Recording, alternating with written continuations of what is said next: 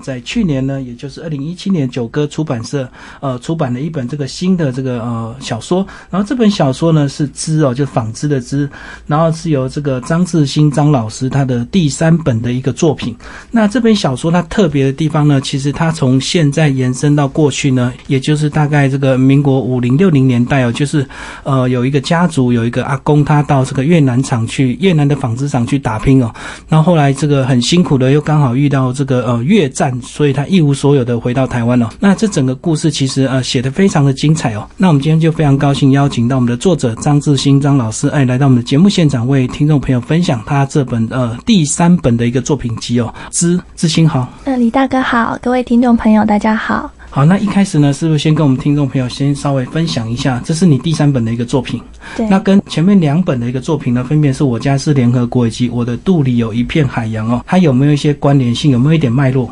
前面两本书其实是比较偏向散文，然后呃，我家是联合国里面有一篇呃散文叫做跟这本同名，对对对，跟这个小说是同名的之，然后那是当时我是把它写成了散文，然后是嗯，但。那个是比较短的，然后，呃，我觉得写完之后，觉得好像这个故事还没有真正的被完成，因为其实我对于阿光当时到越南去的很多事情我都还不了解。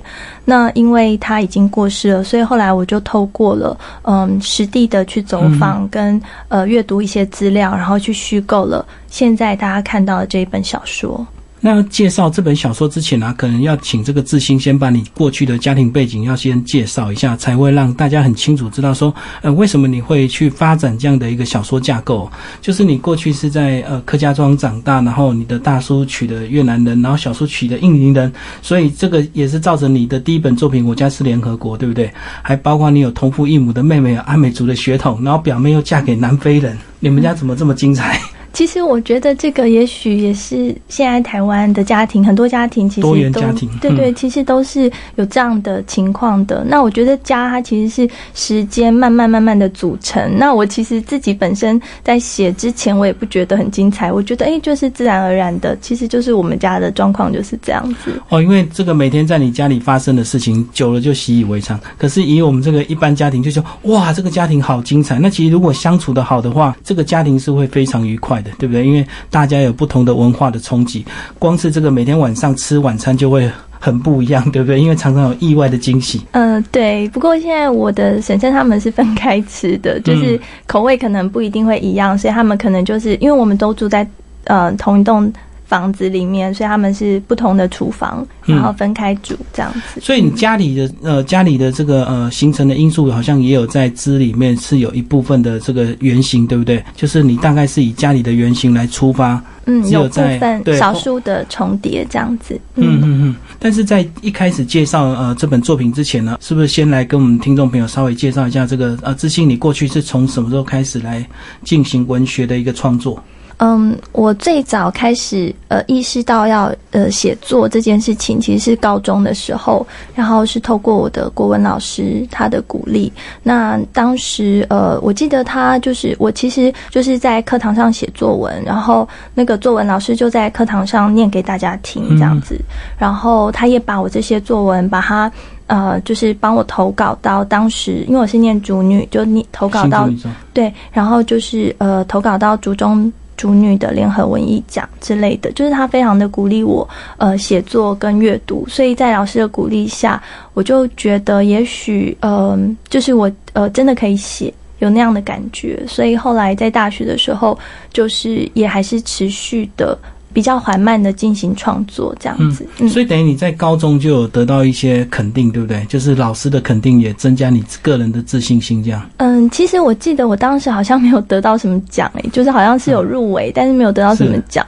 然后在校内，校内老师也让我参加比赛，就是他们有定一个题目，然后大家一起写同一个题目。当时也没有得，也没有得到名次。不过老师都跟我说，他说，呃，你没有得奖没有关系，那是因为那些评审。看不懂你的东西，哦，你是大器晚成型的，就是我觉得是老师真的很鼓励我，然后他给我很多的信心，因为我不是一个很有信心的人，然后但是老师当时那样的相信我，让我觉得对我也许可以这样一直的写下去。这个虽然没有实际的得奖，可是因为老师随时的陪伴跟鼓励，也是呃，你这个会继续创作一个很重要的因素，对不对？是没有错。那你说到大学也是有持续在创作，主要是散文方面吗？对对，一开始我都是写散文，因为我觉得可能跟我们小时候读的书，就是课本上的那些，我们很多都是选散文，然后呃，老师推荐的书单也很多都是以散文的。呃，像简真的书啊这样子的作品为主，所以我一开始认知到的，呃，就是创作的也是以散文为主。那呃，我其实看小说是很晚以后的事了。嗯，哦，是比较晚才开始有读小说。可是你本身你有这个呃客家的背景，所以你有特别关注客家文学吗？没有哎，其实我没有呃，就是单纯的去关注客家文学，然后就是只是有时候。呃，譬如说，呃，我以前在写到瓦工或者是瓦婆用散文写的时候，其实很自然而然的会用到客语。譬如说，他们唱的呃山歌，客家山歌。嗯然后到这篇小说，我在创造里面的角色的时候，其实有一些角色，我如果不用客语来。用他们的话来说的话，其实这个小说会变得很奇怪。如果他们用一般的我们用的这个国语，我会觉得很就是不是这个角色在说的话。所以，嗯，对，所以我觉得这可能是嗯我从小长大的那个嗯客家的那个背景带给我的影响。所以你这本小说其实那些角色就是设定在你们自己家庭的原型，就对。所以你们可能平常在相处很自然，就都是用客语嘛。嗯，对，其实应该是说那个小镇，这个整个小镇，它其实都是用，呃，很多大部分的人，对对对，都是用客语在交谈的。然后，甚至我小时候，就是同学们也都是会用客语骂脏话啊，或者是讲话。但是，对，但是我是一直到离开了，哦，一直上上大学，因为我在高雄念书，然后我到大学才发现，原来台湾有这么多的闽南人。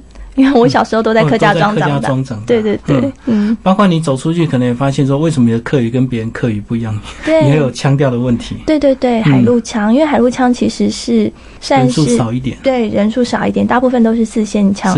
所以其实我在写作这个部分的时候，我在呃要用要怎么样用呃汉字来表达那个客语，其实对我来说是很蛮困难的一件事情。所以我除了去查字典之外，其实我还有询问，就是呃做。这方面研究的朋友，而且你查还要查标准的海陆的字典。才能够去正确表达出你的字句，对不对？对对对，然后还有一些，嗯，还有一些我们习以为常的发音，可能会有很雷同的字，然后那时候要用什么字来表达，就是，嗯，就是真的是需要问专业的人这样。所以写这本小说真的很辛苦，就是你在文章中是用课语表现，你后面还要备注 真正的中文的意思。哎，对，其实备注是后来编辑请我加上去，我原来是没有的。我那时候只是想说，嗯，虽然。可能我觉得大部分可能是呃看不懂，但是我觉得也许可以透过那个字面上意思去猜测他的意思。我觉得可以让读者读得慢一点，或者是让他啊可以被。稍微打断一下，然后去思考那个语言文字，我觉得也是一个蛮好的一种慢读的一种方式。所以我当时是没有想说要加注，不过因为我的编辑他就告诉我说，也许可以加注，让呃读者可以更容易的进入这个文本。所以后来我们就加注了这样子，就是希望有更多人来阅读，而不会因为看到一两个这个客家字，然后看不太懂就没有信心，就不想读下去这样子。对，这是编辑的角度。那接下来那个自信是不是呃再帮我们介绍一下你？这个是第三本的作品哦，那前面还有两本，是不是也稍微帮我们介绍一下？前面两本好像就是比较真实，从你家庭的故事来出发的一些散文，对不对？呃，对，第一本是第一本，它其实主要就是在谈我自己的移动，还有我的家人的移动，就他们从各个不同地方，然后。嗯，它大概是一个十年的集结，就是我说我从大学开始慢慢创作的累积的集结，所以它其实里面东西是非常杂的，所以我的那本书的序就是杂 就是对它。然后呃，到第二本书就是我的杜甫里有一片海洋，嗯，对这一本就是它是一个以。女性的生命故事为主轴，因为当时，嗯，我也怀孕这样子那个过程，然后还有，嗯，我认识的一些在生活周遭的移动的女性，我就是把他们的故事也写进来了。哦，所以不是纯粹你个人的这个心得？对，它是一半是呃别人的故事，一半是我自己的。哦，所以这个角色就是以这个怀孕的女性为主，就对了。对，然后还有我家庭的里面的一些女性，像是我的母亲，还有嗯我的阿婆，就是奶奶。对，因为我妈妈她其实是她很早就跟我爸爸离婚了，然后就到台北。自己工作，然后生活在这里，然后嗯，我就把他的故事也写进去了。嗯，然后为什么会叫做肚里有一片海洋？因为我知道你过去好像本来不是要取这个名字，对不对？是要取这个女人与海。对对对。为什么？为什么用海洋？我里面有一篇文章，就是我的肚腹里有一片海洋。那那一篇文章，我其实是在写，我就是每一次去照超音波。就是我就是把当时看到那个肚子里的那个小生命的那个感觉，把它记录下来。还有怀孕过程里面，你会有很多的不安，还有彷徨，还有不舒服的状况，然后也有期待的一种。喜悦的心情，所以那个种种种种，我就是把它每个就是呃每个月去一次医院，然后那个过程把它慢慢慢慢的写成这一篇很比较长的一个散文。那当时跟编辑讨论的时候，编辑会觉得，因为我原来定的题目就是“女人与海”，一个蛮简单直接的一种意象。那可是呃编辑觉得太直接了，他就觉得嗯，那也许我们可以用我的杜甫里有一片海洋，因为它其实它象征了女性跟海的关系，但是呃，它有内在的海洋跟外在的，它可能会有更多重的意象可以连接。这样的字句感觉就更美，而且这个感觉更开阔了哈。就是肚里有一片海洋，那这片海洋呢，也许是小孩的这个未来的一切。可是我在想，你当初在怀孕的那个阶段哦，应该是呃忧心跟喜悦当然都有，那会不会你你个人会不会觉得忧心的部分会成分稍微大一点？因为一般怀孕的女生可能也会很有很多担心，对不对？这个小孩生下来到底健不健康啊？那她以后日子会不会过得好啊？你那时候觉得你的心情大概是怎样的比例？哦，我其实有一点忘记了，可是，在当时记录的时候，应该还有包含对自己身体的改变。嗯，你会看到自己身体可能越来越肿啊，越来越胖，然后 呃，会有一些皱纹，然后会跟你原本原本还记得的身体会一直。不断的改变这样子，然后还有你会对生命这件事情感到很惊奇，是很惊讶，然后到后来他真的出生了，然后你看到他就是一个非常有生命力的一个一个孩子，你会觉得会觉得哎，就是会重新去思考，就是。嗯，自己的人生跟生命的关联这样子，我觉得生下来应该就会感觉蛮值得。可是，在怀孕的过程，应该还是会有些怀疑，对不对？对对对，他到底值不值得你这样的牺牲？然后这么多的不方便，然后把自己的外在改变这么大。嗯，对对。那那时候，不过我觉得我那时候的担心比较多，还是在于外比较外在的，就是嗯，我那时候我其实是先呃先。怀孕才结婚，那中间到底要不要结婚这件事情，就是我就是犹豫了很久。所以这个东西其实我也有写在这一篇里面。所以我当时，嗯，这一篇我要不要放收录在里面，我其实也考虑了很久，因为我觉得个人隐私 要不要就是他记录的，对对对，他记录了比较多比较私密的部分。嗯嗯，所以最后还是很勇敢的放下去。对。好，那我们刚刚大概是跟我们的自信哦聊他过去呃整个文学创作的一个历程，以及他前面两本作品大概的一些内容啊。那听众朋友有兴趣也可以找他前面两本的一个作品呃来阅读。第一本是我家是联合国，第二本呢是我的肚里有一片海洋。那我们今天最主要是介绍第三本的一个作品哦，是织纺织的织哦。那这本呢是由九歌文学出版，在二零一七年十二月最新的一个呃出版的一个出版品哦。那张世新老师的第三。三本作品，那接下来我们就开始来聊聊这本小说，好不好？它的整个原型是从你个人的家族故事开始，再加一些小说的手法，让它整个发展出来，对不对？但是其实你阿公也有真的去越南。对，他在五零年代的时候就到哦，应该是六零年代，然后到七零年代，然后他是五零年代进入台湾的纺织厂工作，嗯，然后嗯，所以我觉得在他的身上其实可以看到，就是台湾很早期的那个纺织厂的一个演变的过程，这样子，嗯。嗯，到后来要到。当变成一个海外义工这样子，然后那时候你阿公还在的时候，你跟他有没有这么密切聊这么多？他过去那个呃，整个开创他人生创呃，等于是一半创业的那种精神。其实没有诶，我就是那时候。我只有印象到，就是小时候很小的时候，曾经跟他去纺织厂，因为他后来回到台湾之后，还是有继续在纺织厂工作。然后我记得很小的时候，曾经跟他一起去他的工作的纺织厂，然后那时候大概六岁左右。你很小时候，那时候他已经回来，是不是？对他回来了，就是呃，他回来以后我才出生的，他是七六年的时候回来的。然后那时候呃，我我我是。八二年生的，所以那时候我已经出生了。然后他还是继续在纺织厂工作，然后到退休就是回来台湾的纺织厂任职。那就是嗯，所以我小时候其实是有进去纺织厂那个经验，我就记得那个声音是非常非常非常大声的，然后棉絮是满天飞舞的那个状况。对，然后嗯，所以后来我为了这个呃小说，然后去去寻找那个鬼。就是嗯，阿公的故事的时候，我在嗯，我参访的第一间纺织厂，听到这个声音的时候，其实我内心是非常非常震撼。当时我还没有开始写，可是我就决定，嗯，我要把这个故事写下来。嗯嗯，所以你说那时候去看的时候是去越南看纺织厂？呃，不是，第一间其实是在台湾的北部的某一间纺织厂。然后那个纺织厂它营运的状况非常非常不好，就是它我白天的时候去，白天的所有的机器都是停的，哦，没有订单了。对，然后灯光也是暗的，然后。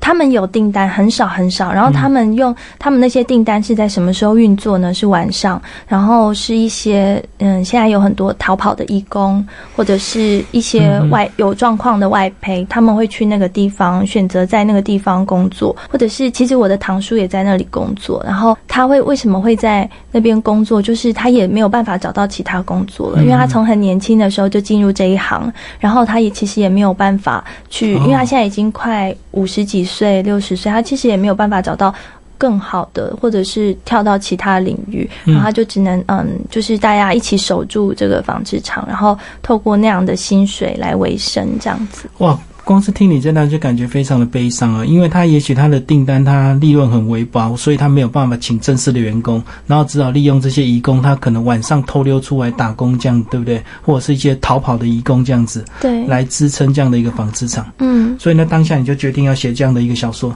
嗯哼哼。那后来其实为了这本小说，其实你有真的跑到越南去看，对不对？来跟我们讲讲你到越南的一些心得好吗？好，因为其实我一开始是很想要找到，嗯，阿公他当时一起去越南的这些人，那可是其实老伙伴，可是找不到了。那那我唯一找到的是他在第一间纺织厂工作的时候的同事。那可是因为他没有去越南的经验，所以嗯，瓦坡曾经去过越南，但是他不识字，所以他也没有办法告诉我说到底去了哪里，那个地名是什么都不知道。所以我其实是先在台湾先做了一些功课，去了解当时在越南有新的纺织厂在哪里这样子。那后来我查到的是在第五郡，那后来我也去了当那个地方，那是一个华人。的聚落，那不过我呃后来认识了一个朋友的朋友介绍，那位朋友他呃越他是一个越南人，然后他曾经在越南教华语，不过他后来被裁员了。他裁员之后呢，他就做了一个很特别的工作，就是他去中国。的广州那里去批他们呃纺织厂剩余的布，就是很多不要的布，然后把这些剩余的布带回他们越南的成衣厂，卖给这些成衣厂做衣服。这样，然后他称那个布叫士多布，就是不要的布，士多布。然后他就用他嗯以前念书的时候学习到的这些华语的能力，然后透过这样子的移动的方式，然后去赚取嗯一些薪水这样子。所以他其实因为这个关系，所以他其实知道一些纺织厂啊、染整厂、成衣厂，所以他就带着我去去这个越南的对对对一些地方看，然后里面。很多其实是他的朋友这样子，嗯，所以大概多久的时间？呃，其实没有很久，就是因为我当时就是有小孩，所以我大概只去了四五天这样子。嗯，不过还好，因为有遇到熟人带路，所以让你很快能够进入当地越南的一些状况，对不对？嗯，那接下来我们就来谈这一段。呃，这整个后来越南厂回来之后，其实应该也还是没有办法马上就动笔写，对不对？哦，其实我在去越南厂之前，我就已经写了差不多一半了。哦，但是我去了越南厂之后，我有调动里面的很多的东西。重新的去架构，然后跟思考当时的环境，跟呃，我在就是里面在写到越南，因为我曾经在几年前也去过越南，不过当时我是去河内，然后这一次是真的到了西贡，对，就是胡志明市，对，所以当时我我去看了这些场景之后，那个感受又很不同了，所以就其实有重新的去调整里面的天气啊，或者是啊各种的变化，嗯。就回来就有更精确的一些资料，能够去修正里面的内容。好，那接下来就来跟我们谈谈一些啊里面的一些故事大纲，好吧，以及一些角色。啊，这个角色呢，就是呃阿公他有五个小孩，对不对？然后后来主要就是他家里的这段关系，以及他年轻在越南也有一些呃曾经的好朋友的这样两段的一个关系。嗯。对，其实那个好朋友那一段，嗯，就是我我觉得很好奇的地方，因为因为我是以阿公为原型来写，那。那当时我阿公过世的时候，我就是呃有一天就问我的阿婆说：“哎，阿公那时候在越南有没有女朋友？”但是我当时是一个很呃开玩笑的心态，我完全没有想到他会有。但是我阿婆就是很自然而然的说：“有啊。”他说他们那时候去的每一个人都有。然后他就告诉我说他为什么会知道这样，然后他也不觉得怎么样。所以我觉得那个。态度跟那个感觉让我觉得非常的特别。我想，我想说，到底是什么样的原因会造成这样子的状况？然后为什么，嗯，瓦婆会用这样的态度去面去看待这件事情？所以，其实我在写这个故事的时候，一方面我写了男性移动到越南的这个故事，但是另外一方面，我其实写了女性的故事，就是这一些移工，这一些台湾的当时的移工的配偶。他们是怎么样面对他们自己在台湾的处境跟状况？嗯，特别是像里面这个春梅这个角色，就是阿友太太春梅这个角色，嗯，她是长媳嘛，然后在这个家庭里面，她其实扮演一个很重要的位置，她要做很多的工作，但是其实她又是一个没有权利的人，就是她没有办法去决定很多事情，很多事情她只能就是听婆婆的。听公公的，或者是听小叔的，对他其实在这个家庭是没有什么地位，但是他又是一个嗯需要担负很多劳力工作跟家务的人。对我希望可以把这些东西都写出来，因为其实我们在大的历史脉络里面，我们其实看不到小人物的历史。那在这些小人物的历史里面，我们又看不到女性的历史，所以我其实很希望可以把小人物的男性跟女性的历史都可以写下来，用一种。一个比较小的叙事去看待这些人物，这些人物其实都是有血有肉、有感受，然后他们为什么会去经历到这些事情？为什么会有彷徨？这样对。这样听起来，其实那个那时候阿公他在越南打拼大概十几年的时间哦。那虽然时间过得蛮快，也许是成功赚大钱回来，也许是就逃难回来哈。不管是什么状况，其实，在另外一边的这个台湾，他一样在发展这十几年。那只是说这个女性的角度，或者是小朋友的角度，有时候我们就比较会忽略，就会只会在乎说这个出外打拼人他这十几年的一个故事。所以你刚刚讲的就是说，其实以这个春梅来讲，她要做很多事，她又没有权利。那是不是在过去传统的这样的一个体制之下，本来女生就是这样子，对不对？对，她在家庭上可能是相对比较没有地位、没有发声的权利。嗯嗯嗯。然后刚有提到说，其实呃，他那时候还有几个好朋友，他们到越南去打拼，然后那时候好像在越南会交个女朋友是很正常。那是不是因为过去时空的环境，也许这个呃，你的阿婆听到之后，反而他会觉得很习以为常，他也不会很生气？是不是因为他们觉得在那当时的那种时空环境，之下男人有个女孩子陪他是很正常的，不像现在交通这么交通这么发达，就如果交了的话，可能现在女孩子的心态就不是像过去那么顺从。我阿婆那时候跟我说的时候，是说那时候生活真的太。苦了，嗯嗯嗯，所以那个苦其实已经大过你所谓的嫉妒啊，或者是其他的心情。那我们那那时候对他们来说，可以活下去这件事情比什么都重要。那也许他内心也会有生气，但是他可能没有对我表现出来。也许，所以我其实透过了这个故事，也希望可以去，因为他也不会跟你说那么多嘛。对，那所以我可以，我希望可以重建一个当时一个。那么多年前，比较年轻的时候，那样的一个女性，她在面对这些东西的时候，她的心情是什么？然后，对，然后还有她是怎么？因为里面的有一段是，呃，这些配偶有机会到西贡去看、去探亲，看先生，对，看先生。可是，呃，就是当然那时间不是很长，他们本来可以去两个月，后来因为，呃，就是月供已经打到西贡来了，那所以他们必须。逃回台湾。那所以后来只有大概只有一个月。可是虽然是那样子，但是我会去。希望可以呈现那个春梅这个角色，她其实也是很想到外面去看一看的，她很想看看这个世界的。但她因为家务，因为种种，她是女性，她没有办法。然后从小可能也没有念书，她没有办法出去，所以她很珍惜这一次出去的这个机会。即使她遇到了这样的一个逃难的过程，但是她还是对这个逃难的理解，他其实是跟其他男性是不一样的。对，嗯，所以我也有把这些，我觉得是女性她对于一个可以离开的这样的一个盼望放在里面。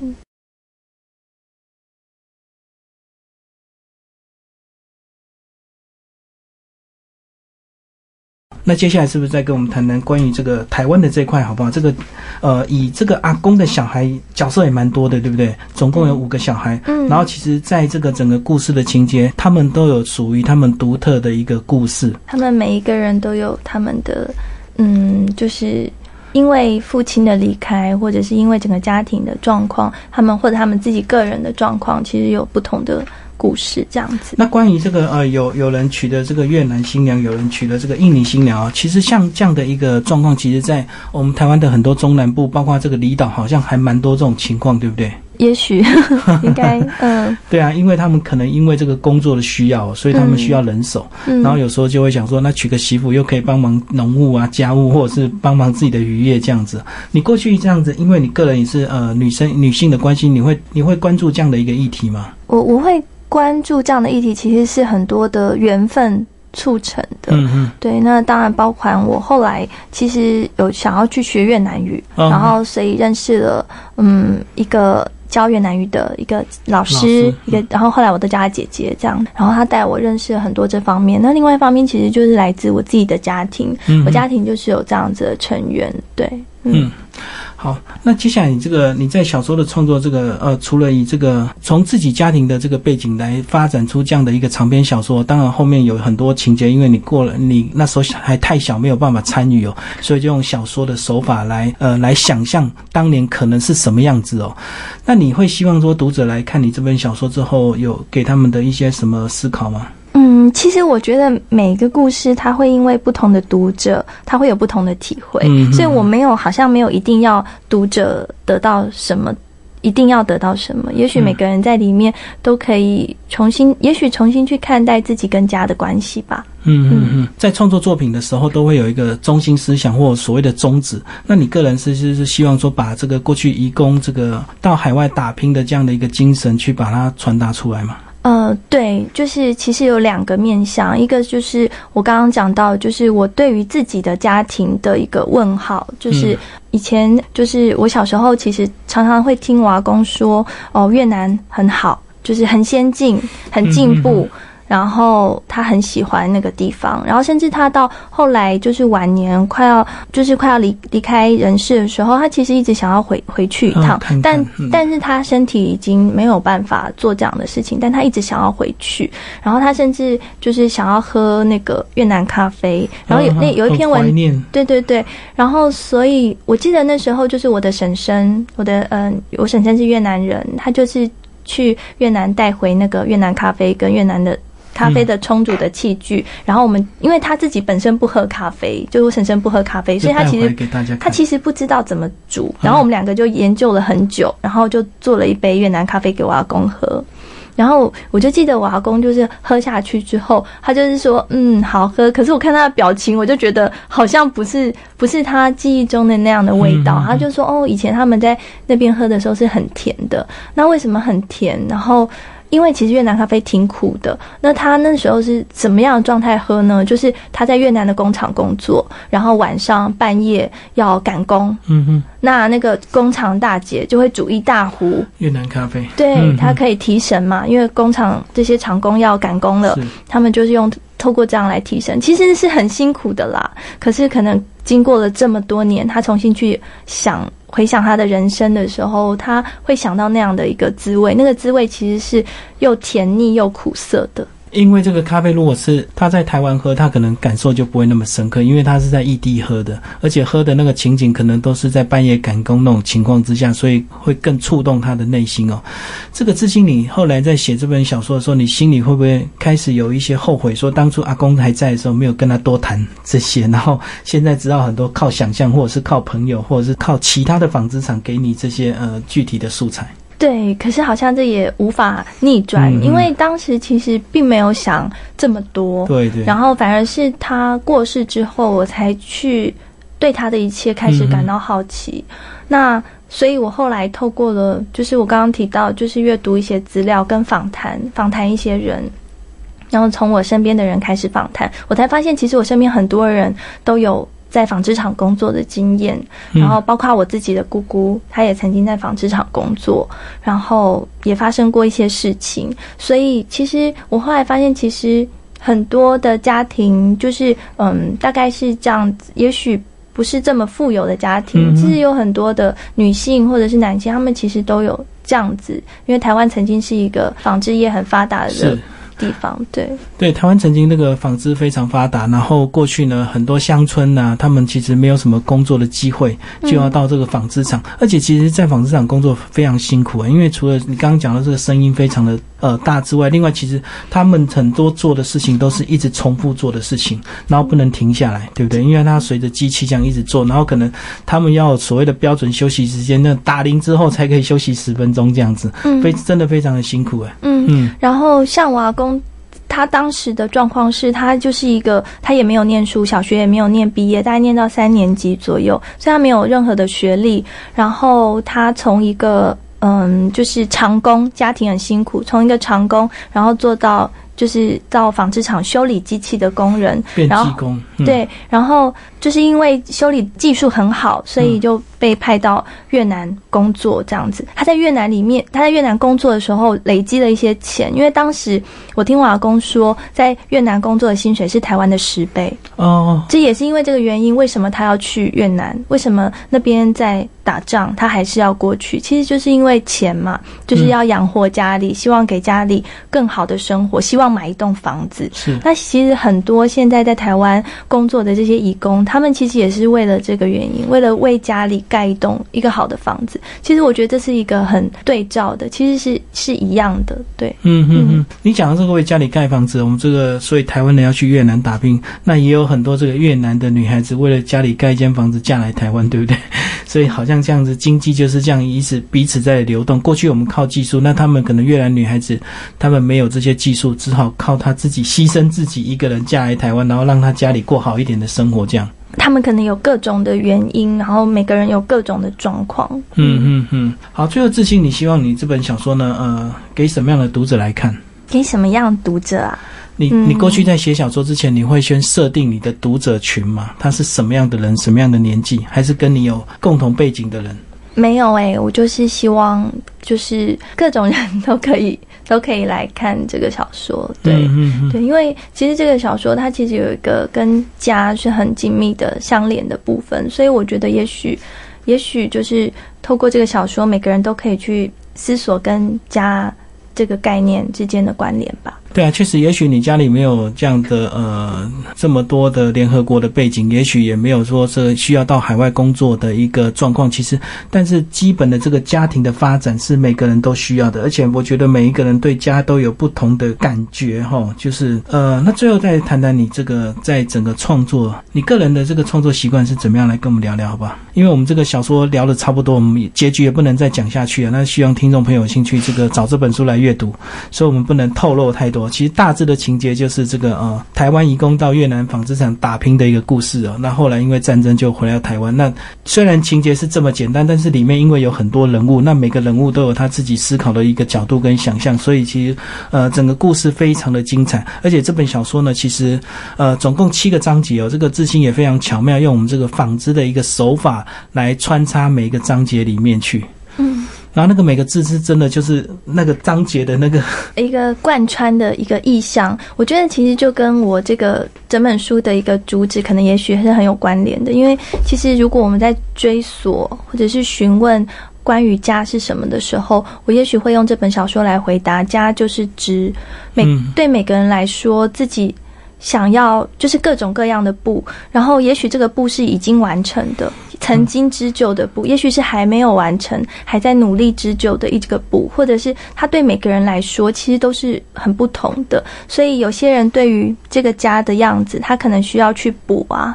去裁啊，去剪啊，去染啊，然后用各种的方式去成就它。那可能对每个人来说，这个家的样貌是非常非常不同。那每个人都在这个过程里面去跟他都需要一起参与。嗯嗯嗯嗯。好，那最后听众朋友有兴趣可以找这本书来阅读哦。张志新的第三本作品《之九歌》出版哦。那接下来最后跟我们谈谈你个人的一些创作习惯好不好，以及时间分配。我知道你现在小孩已经算三岁了吧？对对对。他会不会干扰你的创作？呃，就是应该我那时候创作的时候没有工作嘛，然后就是早上。早上我有大概两个时两个小时的时间可以到外面写作，那我就选呃家离不远的一个早餐店，然后因为那个早餐店是我从大学就开始在那里吃，对，所以我对那个环境非常非常熟悉，然后我就然后又不贵，然后我就坐在那个我很熟悉的位置上，然后就呃吃完早餐就打开电脑就开始写，就其实就是很投入的进入两个小时左右的时间，然后就然后。那个结束之后，我就回家，就是带小孩这样子。这两个小时你会打开 FB 跟一些 Line 吗？就是我觉得有时候创作就是会一直外面的讯息干扰，还是你就完全把它关掉？哎，那个时候会比较有意识的去隔离这些东西，就是会觉得，就是我当时应该是有一段主要创作的时间，我是比较少用这些通讯的软体，因为比较希望可以就是比较专心的在。就是包含一整天，不是只有创作的时间，应该是那一段过程都会有意识的去尽量避免这样子。所以你主要就靠早上这两个小时，那要非常把握时间呢。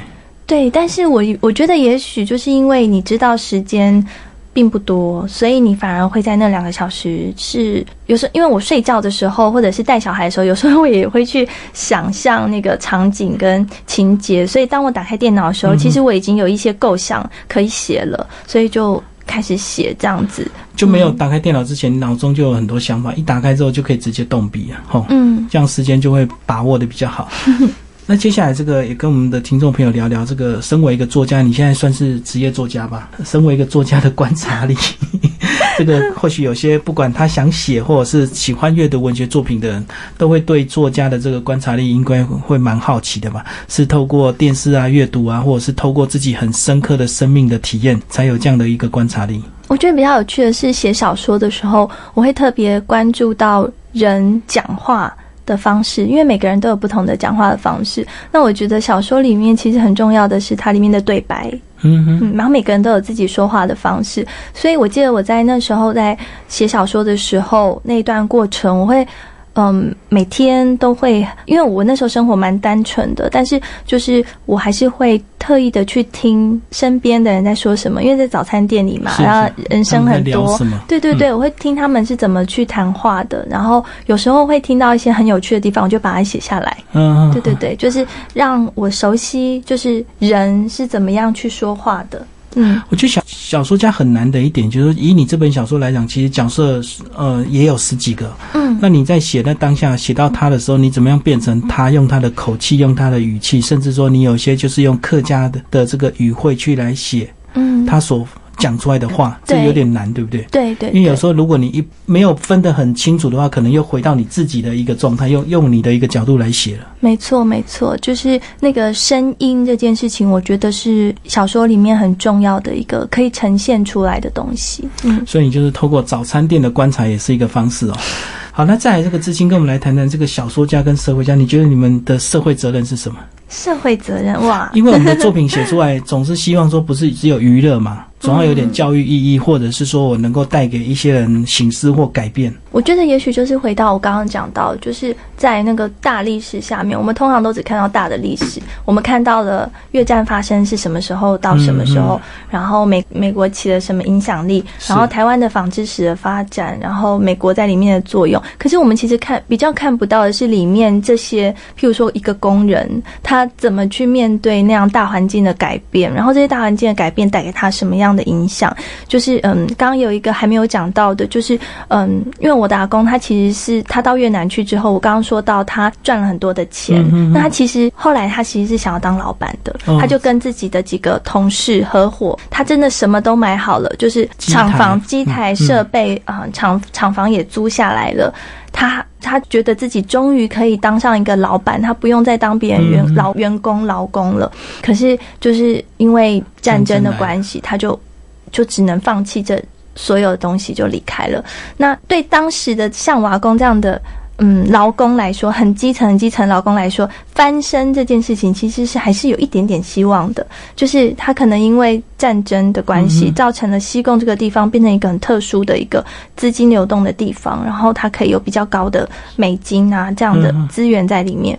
那他好像可以翻身，然后包含台湾后来的发展，有一些很基层的劳工，他们开了一些小工厂，然后翻身了，这是当时的状况。可是。在我们现在的台湾来说，翻身是一件不可能的事情，非常的难。对，翻身是一件不可能的事情了。所以我觉得，特别是我其实访谈到很多很多的人，他们其实工作的时间是从八零年代进入纺织厂，或者是九零年代以后才进入纺织厂工作。那这些人的故事怎么样了呢？其实我会很想说，也许我其实写完织之后，我其实是很不想要再写纺织的小说，因为我觉得太辛苦了。嗯，然后对这个。小说需要付出的成本太高了，然后很辛苦，所以我不想再写了。那可是我在写完之后，我又重新去看到以前的资料夹，看到自己访问过的这些人，他们讲到八零年代跟九零年代发生的事，我其实心里面就想说，也许等到有一天，嗯，各种缘分已经到位了，也许我就可以写下一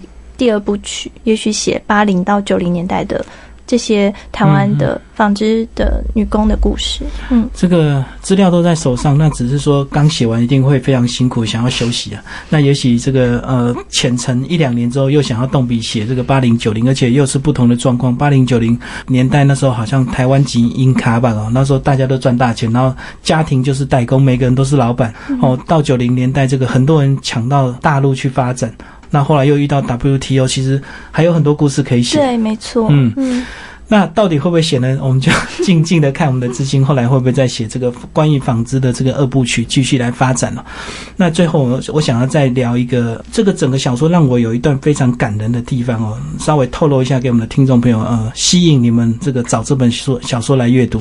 阿公后来因为这个越南爆发战争之后，他到底怎么逃回来台湾的？其实是透过他的。一个好朋友的帮忙，我觉得这段非常非常的感人，因为那个好朋友其实本来要跟他一起回来的，对不对？结果呃，这个好朋友这个心胸非常的开放，嗯嗯，他其实也很痛苦。我在小说里面写了这一段，然后对他其实非常非常痛苦。其实这对这段关系来说，其实每每个人都是很痛苦的。那他们也不知道要怎么样去让。嗯，不过可以感觉得到，这个人他一定是很爱对方的。对对对，这个好朋友很痛苦。那其实阿公回来。也许就算他回来，其实他内心也会对这个好朋友一一辈子会有一些愧疚了哈。觉得当年真的是希望他的，呃，因为他的帮忙能够让他回到台湾。所以这个情节的这个细节啊，当然是听众朋友有兴趣可以找这本书来阅读，好好的来呃欣赏这个享受一下我们自新的这个第三本的一个作品，关于这个纺织哦，这个台湾跟越南的一个纺织的故事。最后这本书有没有要帮我们做一个总结？还是你整个创作的心得？这个从从创作到最后，终终于完成之后，应该有蛮多坎坷的心理故事可以讲。就是对，因为我其实第一次接触，就是第一次长篇小长说，长篇小，而且是长篇的。对我当时也其实也没有想到说他可以写这么长，嗯 我当时也许只是想写个五六千字，但是不知道为什么他就是故欲事罢不能啊。故事停不下来，嗯然后他就带着我，其实一直到了十三万字，后来我又删减掉了两万多字，很多其实我找到了一些资料，但是我觉得资料性的东西其实不适合放在故事里面，所以嗯我尽量让。人物去呈现那个东西，然后背景放在后面，也许是我就不写出来了。嗯但是，嗯，其实为什么会发生这件事情？它背后都有一个大的背景在的。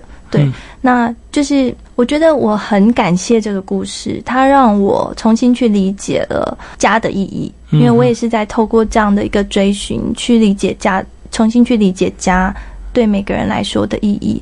那也。去了越南那一趟，我觉得非常的值得。就是我看了呃现在的越南的状况，然后跟我去回想到很多阿公那时候可能发生的事情。嗯嗯嗯嗯，越南很多人在为自己的生命找出路。当年你的阿公也是在越南为自己的家庭找出路，对不对？然后希望那个赚大钱回到家里。非常感谢知心为我们介绍他的第三本作品之呃九歌文学所出版，谢谢。谢谢。